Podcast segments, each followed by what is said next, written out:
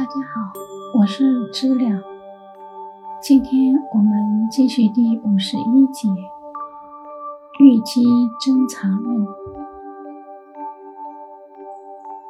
皇帝敬畏的长身而起，向岐伯鞠躬而点头道：“答得好，我听闻了脉法的重点，天地间的真理。”五色的脉及变化，及魁度其环的道理，知其道本一也。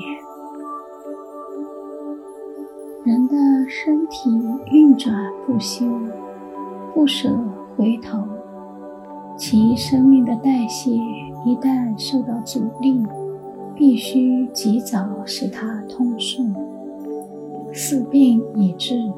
方才觉察而去治疗，时机已失也。这些奥妙的重点相差极微，必须刻在玉板之上，收藏在内府之中，每日清晨来阅读它。我为其立名为玉机。五脏气之源于其所生之脏，五脏有病时，如未能治好，会传到所生之脏中。这是依阴阳五行之法而来推演的。生命之元气汇聚于其所生之脏，会断绝于所无法传之脏处。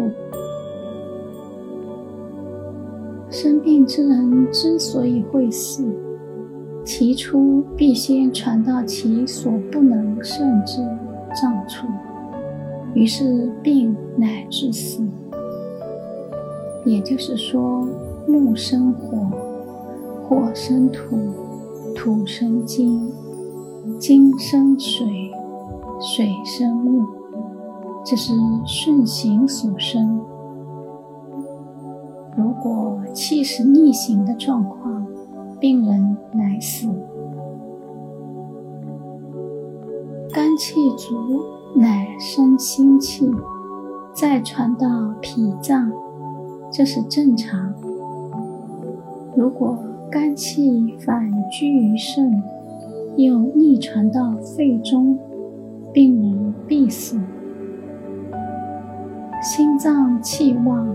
乃生脾气，再传给肺，这是相生故疾。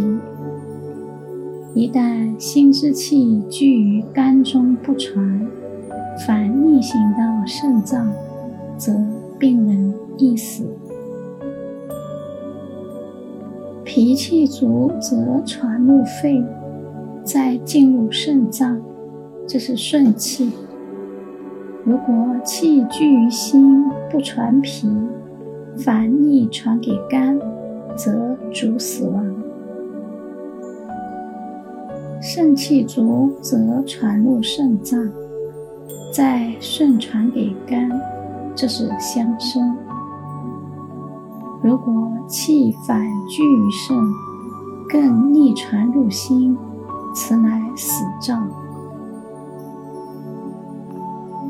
肾气足，则传之入肝，再顺传给心，此为顺治。